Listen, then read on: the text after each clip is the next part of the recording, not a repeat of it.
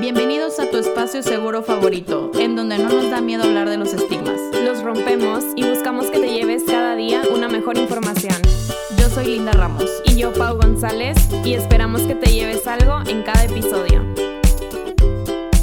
Hola, ¿cómo están? Pues escucharon el capítulo pasado, estuvimos hablando un poco sobre la autoestima y el día de hoy queremos platicar sobre un tema que va de la mano con este y queremos hablar de cómo nuestro entorno nos afecta a forjar el amor propio, o sea, cómo nace todo este concepto de la belleza idealizada en nuestra sociedad y sobre las diferentes presiones que existen en torno a este amor propio, ¿no? Guiado por todas las creencias diferentes.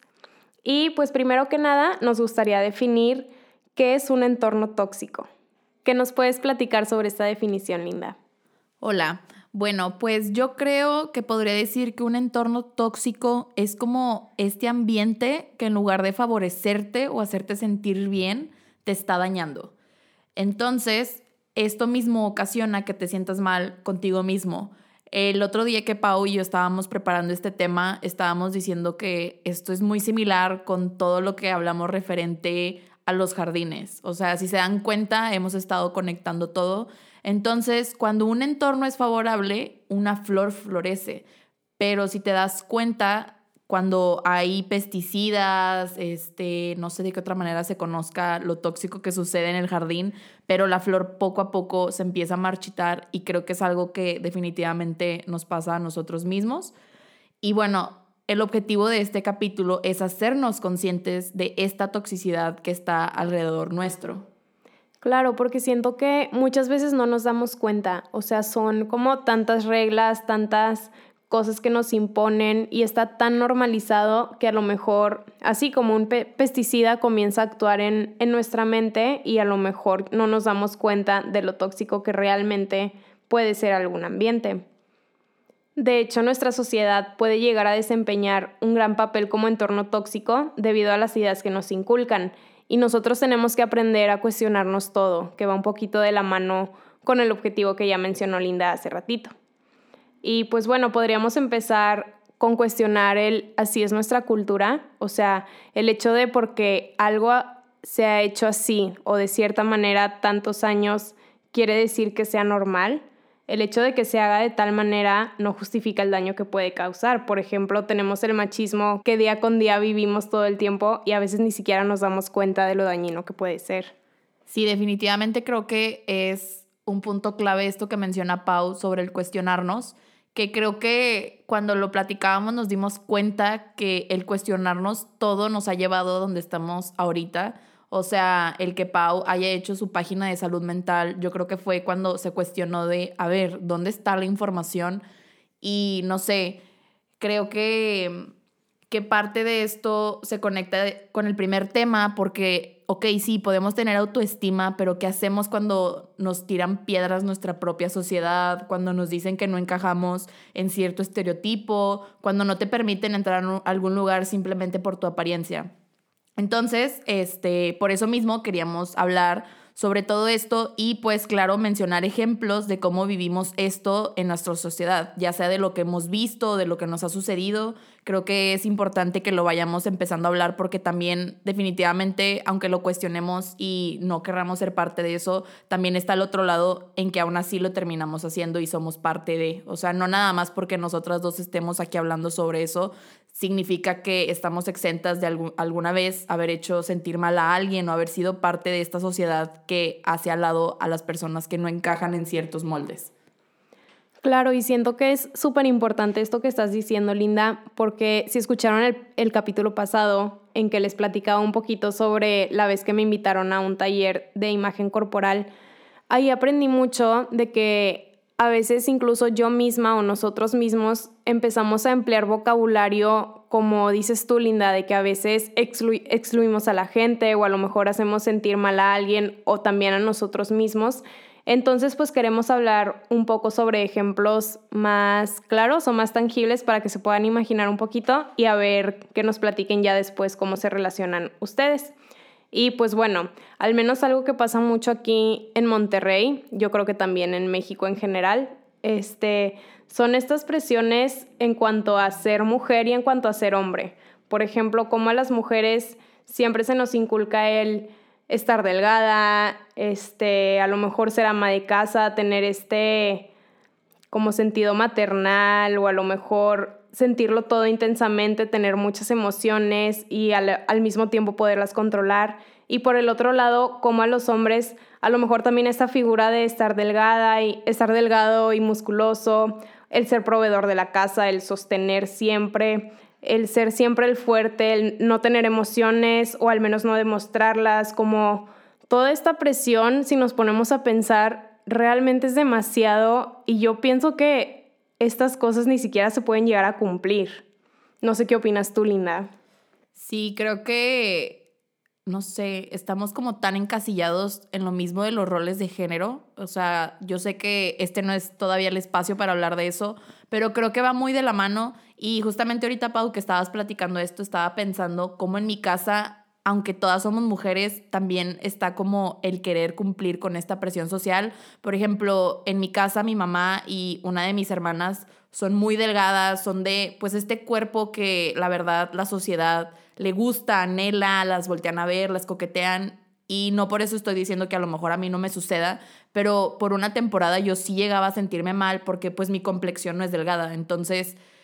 también pasa esto que, por ejemplo, llega mi hermana, que es la menor, y ella también, así como, no, no quiero comer, no, yo quiero verme de tal manera. Entonces es todo un proceso de explicarle de, a ver, o sea, no nada más porque a las personas que tú veas afuera y con las personas que te identificas aquí se vean de cierta manera, tú tienes que ser así, o sea, tú vas a tener tus propias cualidades. Y pues ya, o sea, así como a lo mejor ellas se sienten este, bien con su cuerpo, va a haber otras inseguridades con las que ellas van a estar cargando y aún así esto no significa que no sea difícil de procesarlo, porque a veces a mí aún así me sigue dando como el golpe en la autoestima, como, chin, me gustaría ser un poco más delgada, tener esta complexión. Pero pues no, o sea, creo que se trata de este trabajo constante de aceptar y decir, yo no entro en el estereotipo delgada, yo no entro en el estereotipo de ama de casa porque pues la verdad, sinceramente, probablemente yo no quiera dedicarme a la casa y pues bueno, a lo mejor y sí siento todo intensamente, pero también antes yo no estaba acostumbrada a demostrar mis emociones, entonces yo creo que es ir viendo de los dos lados. Claro, y me gusta cómo siento que las dos nos relacionamos con diferentes ejemplos. Este, en mi caso, igual, este, siento que desde chiquita el, a ver, tú eres niña, siéntate bien, este, no comas tanto de esa comida porque vas a engordar y pues tú tienes que estar delgada, la, la, la, la, la. la este, también, bueno, los que me conocen a lo mejor se van a reír, pero mi casa es como muy, un modelo muy tradicional, entonces se ven muy marcados como los roles de género, este, por ejemplo, mi mamá siendo ama de casa, mi papá siendo proveedor, como muy, muy cuadrado, no sé cómo decirlo, muy a la antigua. Entonces, pues sí, como mencionabas hace rato, Linda, como que a mí siempre me gustó cuestionarme las cosas y a lo mejor antes no lo hacía tanto como ahora, pero pues está padre empezar a darnos cuenta que no solamente como se vive en nuestras casas es como debes de vivirlo, sino hay todo un mundo afuera en el que pues tienes que aceptar tu cuerpo, a lo mejor aceptar que, que tú no estás hecha para ser ama de casa, o a lo mejor sí, y si te gusta, pues qué padre, o a lo mejor tú si quieres ser proveedor por siempre, pues está bien, ¿sabes? Como aceptar que existe un balance y simplemente vivir como a ti te gusta vivir. Y pues bueno, de la mano con este tema, cuando estábamos planeando este capítulo, también pensamos en cómo hay presiones, no solamente en cuanto a hombre y mujer, sino como persona en general este, creo que Linda nos puede platicar un poquito más sobre eso. Sí, mira, yo creo que en cuanto a la persona en general, tenemos como la presión de ser estables económicamente, emocionalmente, como mencionábamos este, en, el, en el capítulo pasado sobre la autoestima, el siempre estar feliz, nunca caer en una crisis, tener pareja, Aquí también está muy marcado tener que casarte a cierta edad porque después de, no sé, los 25, o sea, ya, bye, ya no te vas a casar, ¿qué te pasa? Tener también una carrera, o sea, como esta presión de te tienes que graduar y te tienes que graduar a cierta edad, no te puedes tomar un año sabático porque eres un flojo. Este, también creo que está muy marcado pues el que tienes que ser heterosexual, o sea, yo sé que ha sido una lucha constante por parte de la comunidad, pero yo sigo viendo personas que creen que si una persona no es como lo que dicta la sociedad, está mal. Entonces, si no te gusta lo que te debería de gustar, no lo entienden y se asustan. O sea, yo creo que la gente también le asusta eso, como ver cosas diferentes. Y pues también como el tener el físico perfecto, que esto puede involucrar desde pues tener una piel limpia, tener un cuerpo escultural, la piel clara, también eso es algo que está muy marcado en nuestra sociedad. El cabello perfecto, siempre arreglado. Y pues también creo que aquí entra el tema del consumismo, que es siempre traer el último iPhone, siempre traer una buena laptop, este, traer ropa buena y siempre, no sé, como el demostrar que eres mejor que los demás es algo que hace que tanto la persona que quiere demostrarlo se siente mal y las otras personas alrededor, porque yo supongo que todas esas personas que tratan de demostrar que su vida es perfecta y que hay un balance y todo es constante, yo creo que por dentro sí han de tener unos breakdowns muy fuertes cuando digan, a ver, esto es una mentira, tipo me estoy desbordando, ya ni siquiera tengo dinero para la renta por estar gastando en unos zapatos carísimos, no sé, creo que, que es muy fuerte y de hecho de la mano viene esto que Pau mencionaba que eran los costos, que de hecho ahorita Pau les va a explicar eso. Claro, o sea, todos los costos que implica el poder cumplir todas estas presiones o todas estas normas, como lo quieran ver ustedes, que nos impone la sociedad, por ejemplo, y hay muchísimos, desde emocionales, físicos, económicos, o sea, el desgaste emocional que implica a lo mejor el siempre tener que aparentar la mejor cara, como el nunca romperte, el siempre ser fuerte, el demostrar que lo puedes todo, que a lo mejor estás en exámenes y los maestros te exigen mucho y tú siempre dando la misma buena cara o a lo mejor en el trabajo también o con nuestras familias. A lo mejor cada quien lo puede relacionar como en el área en el que se sienta identificado o identificada. Este, y como a veces también podríamos caer en soluciones o estrategias que no son adecuadas. Por ejemplo, el consumo del alcohol, drogas, malas amistades, en exceso y cómo eso pues nos va pues nos va perjudicando poco a poco y va haciendo una toxicidad dentro de, nuestra, de nuestro ser, ¿no? También podríamos hablar de, de los costos físicos, por ejemplo, el dolor de todo el tiempo estar haciendo ejercicio para tener una figura perfecta o a lo mejor del hambre que te puede dar por no comer, que pues eso yo lo veo mucho en mi trabajo. Como ya les había platicado, trabajo en una clínica de trastornos alimenticios a lo mejor también caer en hábitos que solamente no son saludables para nuestro cuerpo y cómo poco a poco lo vamos dañando. Podríamos hablar también del lado económico, cómo siempre invertimos en absolutamente todo con tal de lograr cierta imagen o cierto perfil para nuestros amigos, para la gente que no nos conoce. Y siento que a veces como que vivimos, no sé, todo el tiempo detrás de máscaras que a lo mejor no, no enseñan nuestro, pues nuestro verdadero yo, nuestra autenticidad. Aunque claro, ojo, se vale invertir en uno mismo, tampoco estamos diciendo que no hagan ninguna de estas cosas, simplemente hacerlo por ti mismo o por ti misma y siempre cuestionarte el por qué lo haces, o sea, si realmente lo haces porque tú te sientes más sana o más sano así, o, o si solamente estás tratando de cumplir cierta expectativa de ti, ¿no? Claro, de hecho, Pau, ahorita que mencionabas esto de los costos en económicos, estaba recordando que yo tuve una temporada en que invertía en traer bien las uñas, en traer pestañas, en mi cabello. Y de cierta manera yo creí que era por mí misma, pero me di cuenta porque era más que nada porque no soportaba verme sin maquillaje, no soportaba como salir a la calle y que me vieran con mi cara cansada, mis ojeras y siento como el cambio que ahora que ya estoy como en mis prácticas y en la escuela y trabajando en mí misma, que la verdad ya de lunes a viernes procuro no maquillarme y ojo, no estoy diciendo que esté mal maquillarse, pero yo lo estaba haciendo por taparme a mí misma. Entonces yo ya llego con mi cara lavada y digo, pues sí, traigo ojeras, es producto de todo lo que me he desvelado haciendo entradas, este, organizando cosas juntas, lo que sea. Entonces sí, creo que, que es más que nada en invertir porque tú quieres, porque yo sigo invirtiendo mucho en el cuidado de la piel, pero ya no invierto en otras cosas que sí estaba haciendo como por quedar bien ante la sociedad, que me decía que tenía que siempre demostrar como cierto estándar de estabilidad. Claro, y qué padre que compartes esta experiencia, porque siento que esto es lo valioso, no solo de este capítulo, sino del podcast en, en general en el que estamos trabajando como empezar a, ayudarnos primero a nosotras mismas, porque siento que ha sido muy terapéutico planear y grabar todos esos capítulos, pero también ayudarlos a ustedes así como Linda le hizo, como a detenerse y a cuestionar, a ver, ¿esto lo estoy haciendo por mí o lo estoy haciendo porque se espera esto de mí y quiero cumplir con todas estas cosas que a lo mejor ni siquiera puedo cumplir? Y pues bueno, hablando un poquito de estas apariencias, pues podríamos tocar el tema de las redes sociales, que siento que es lo que más como está en nuestra, no sé. Nuestro día a día. En nuestro día a día, ajá. Sí, de hecho, cuando estábamos organizando el tema, apareció por ahí una frase que decía que se nos va la vida deseando otra. Y creo que queda perfectamente con toda esta nueva era de Instagram, donde todo el mundo muestra sus viajes, sus fotos, sus compras. O sea, es increíble cómo de verdad yo llegué hasta sugestionarme y tener que hacer un lado el celular porque yo veía a las personas de viaje y como esta vida perfecta y yo me frustraba como, o sea, ¿y yo qué estoy haciendo? ¿Yo por qué estoy yendo a la escuela? ¿Por qué me estoy desvelando estudiando cuando hay personas que están viviendo estos viajes?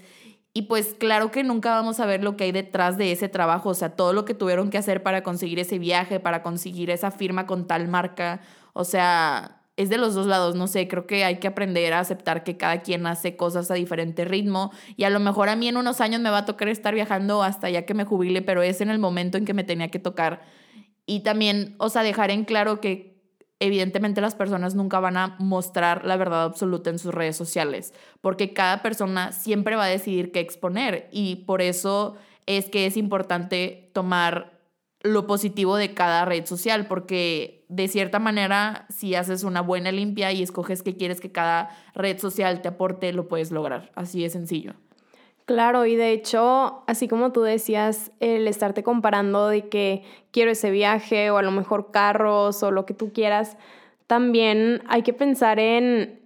no sé, como en la gente que tiene la piel perfecta y el cuerpo perfecto y siempre están subiendo pues cosas, no sé, a lo mejor de moda o, o lo que tú quieras, también hay que pensar como en que por, por las redes sociales, pues la industria de la moda también utiliza, también las utiliza como para hacer la publicidad. Entonces, pues ellos obviamente tienen herramientas para distorsionar las fotos. Sabemos que en Instagram hay filters, pero pues hoy más que nunca como que la tecnología está tan avanzada que pueden retocar todas, todas, todas las fotos y creo que también habíamos hablado un poquito de eso en el capítulo pasado. Pero sí, solo como dices tú, Linda, a lo mejor hacer una buena limpia de qué es lo que te hace bien, ahí déjalo y lo que nada más te sirve para compararte y hacerte infeliz, pues quítalo, elimina, elimínalo de tu vida. De hecho, me acuerdo una vez que un amigo estaba exponiendo una presentación y estaba hablando del impacto que tienen las redes sociales en las personas. Y me acuerdo mucho porque dijo que en cuanto a impacto positivo, hablando de las emociones, solamente YouTube tenía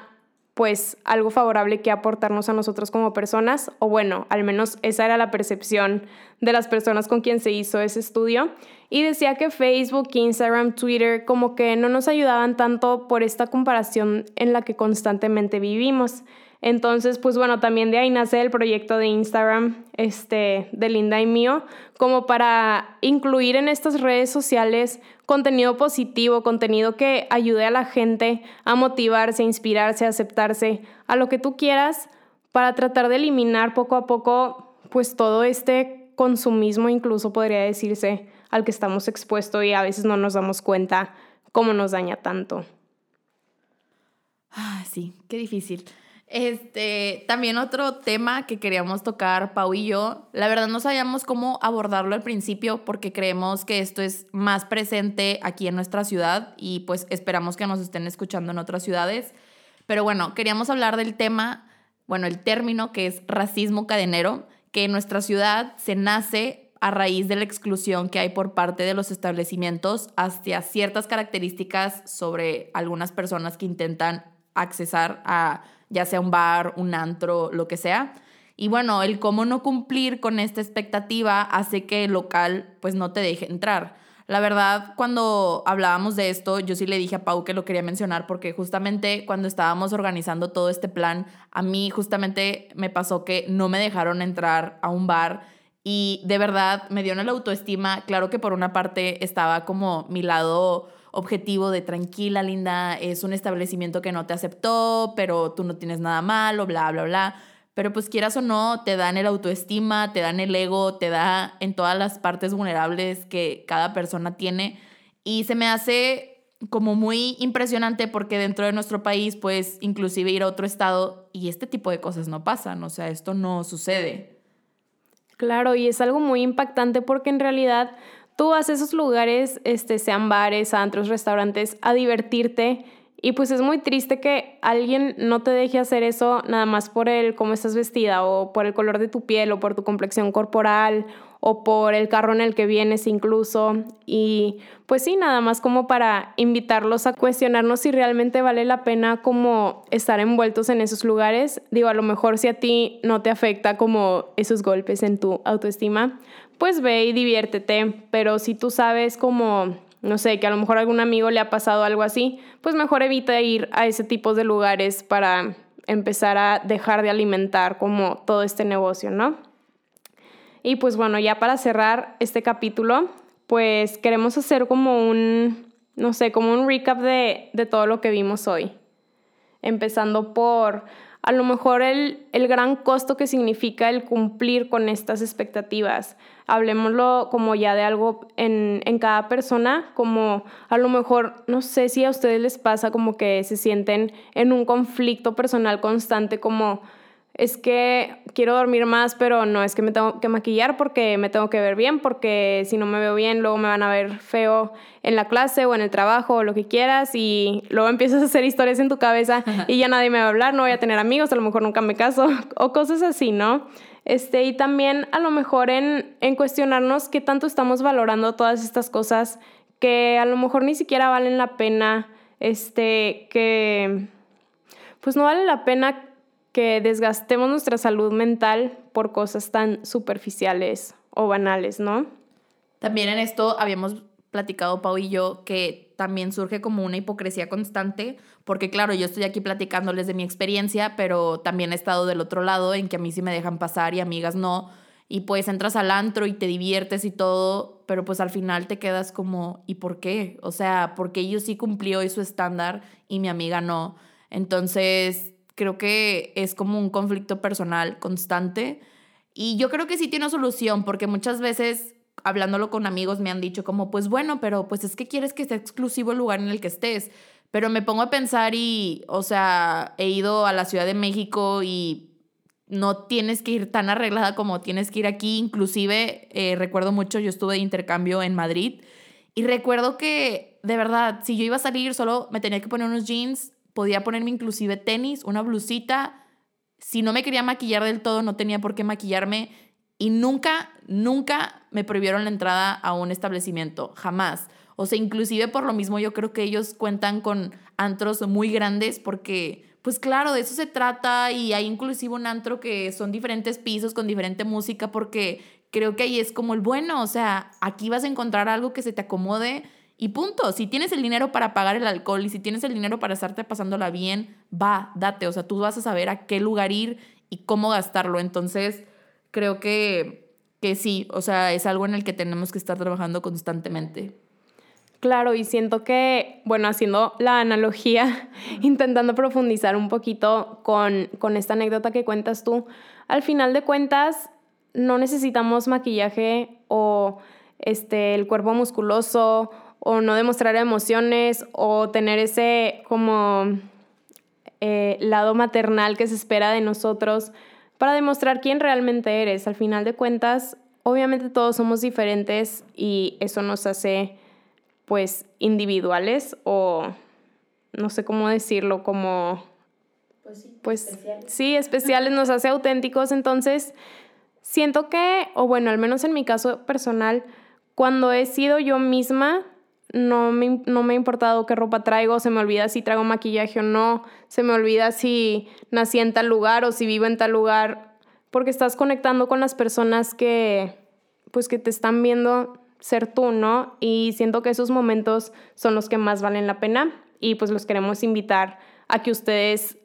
traten de practicar lo mismo poco a poco. A lo mejor obviamente los cambios no se dan de un día a otro, pero poder empezar con cosas pequeñas. A lo mejor sí si yo siempre este, meto la panza todo el tiempo porque no quiero que me vean que, que, tengo una lonjita, pues empezar a relajarnos por ese aspecto. O a lo mejor sí soy hombre y voy al gimnasio todo el tiempo porque quiero cumplir con esas imágenes este, que se esperan de mí, pues a lo mejor relajarme un poco y, y saber que no tiene nada de malo el no tener esta imagen, ¿no? Pues sí, Pau, me gustó tu analogía. y bueno, pues ya como estamos cerrando, toca hacernos la pregunta clave, que es ¿y qué te llevas? Pues bueno, yo quería empezar diciendo que, pues más que nada, lo que yo me llevo de esta plática que acabamos de tener es que hay que dejar de buscar flores en las manos de otros. O sea, tenemos que empezar a ver el jardín propio. Esto quiere decir que tenemos que empezar a enfocarnos en lo que nosotros estamos sembrando, plantando, cuidando. Hay que dejar de compararnos y empezar a cuestionarnos absolutamente todo. Creo que eso es algo clave, es algo que aprendí, algo que a lo mejor a mis papás no les ha gustado mucho porque se han dado de topes conmigo porque les pregunto demasiadas cosas y a veces terminamos en conflictos, pero pues se tiene que hacer. Y se vale aceptar la belleza ajena, pero siempre y cuando aceptemos la propia. No nada más porque la persona al lado tuyo creas que es hermosa, eso te va a quitar a ti lo hermoso. Y pues bueno, que el mundo y nuestra sociedad constantemente nos va a dar golpes en la autoestima y es por esto que volvemos a reafirmar que este proceso es un trabajo constante. Eso es lo mío y pues bueno, Pau, ¿tú qué te llevas? Pues bueno, a mí me encantó lo que dijiste del jardín y me acuerdo de una frase que igual cuando estábamos planeando este capítulo se nos vino a la mente, que es,